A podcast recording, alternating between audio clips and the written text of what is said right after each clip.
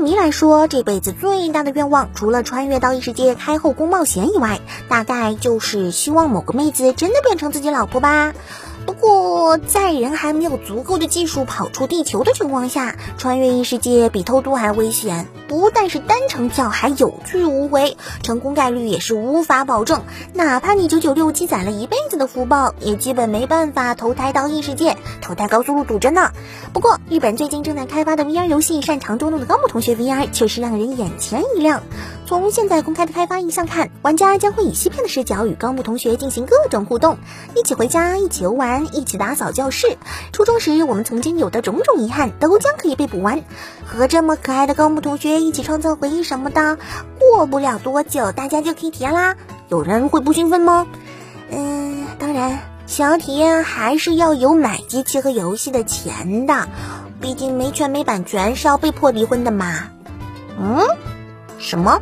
你说自己成了西片就是代替了他的灵魂，所以和他的老婆一起活动也是特殊的体验？走开，走开！这里才不是雷霆呀。作为《鬼灭之刃》里最让人感动、战斗也是无比精彩的片段，被改编成动画剧场版的《鬼灭之刃：无限列车篇》最新的消息，不是因为疫情而延缓之类的，而是宣布了将于十月十六日上映，而且还发布了第一支预告 PV。从预告 PV 上，我们就可以看到岩柱实在是太帅啦！他登场的时候，哎，你们说我剧透，所以没有心？漫画都已经疯狂打五彩了，无限列车的内容才不算是剧透吧？啊，当然，忍着拼命不看漫画的动画党好像还是不知道一些内容。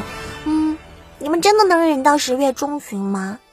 嗯，不对，国内引进的话，起码也要到十二月了吧？还有半年多，真是让人无法忍呢。虽然不像上课一样有老师教，虽然很少有什么内容在说大道理，但在讲好故事方面表现非常独到的动漫作品，对漫迷的人生其实有着非常大的影响。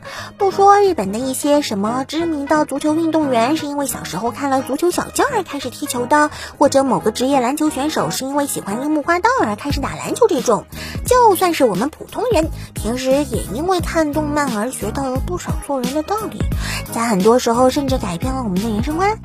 近期推特上就有一个话题，说让大家来评构成自己的五部漫画，选出对自己人生观影响最大的作品。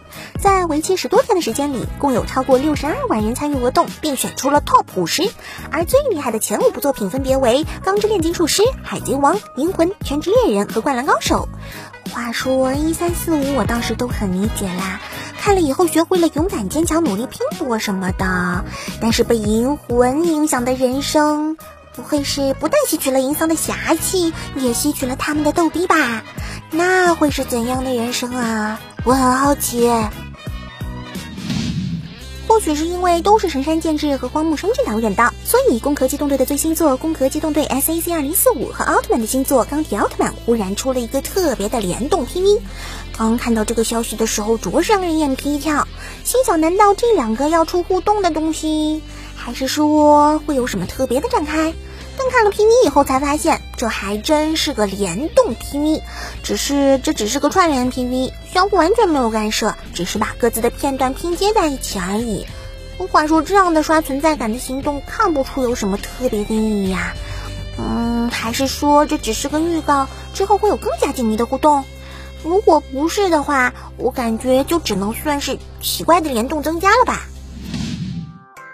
只要一说起动画相关的衣服，相信不少宅民首先会想到的就是各种痛批。对吧？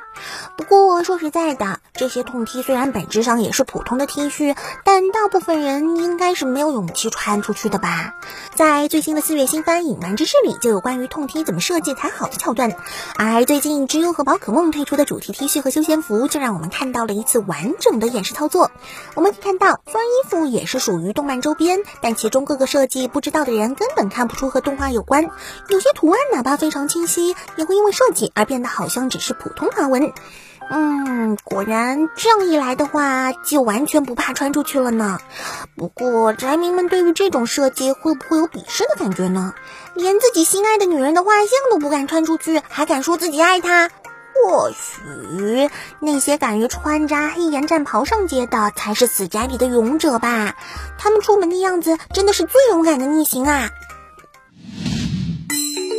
好了，那本期的动漫新闻就是这些，希望大家可以喜欢。有兴趣的话，试试按按那个一键三连看看，会发生有趣的事情呢。那么我们下期再见，拜拜。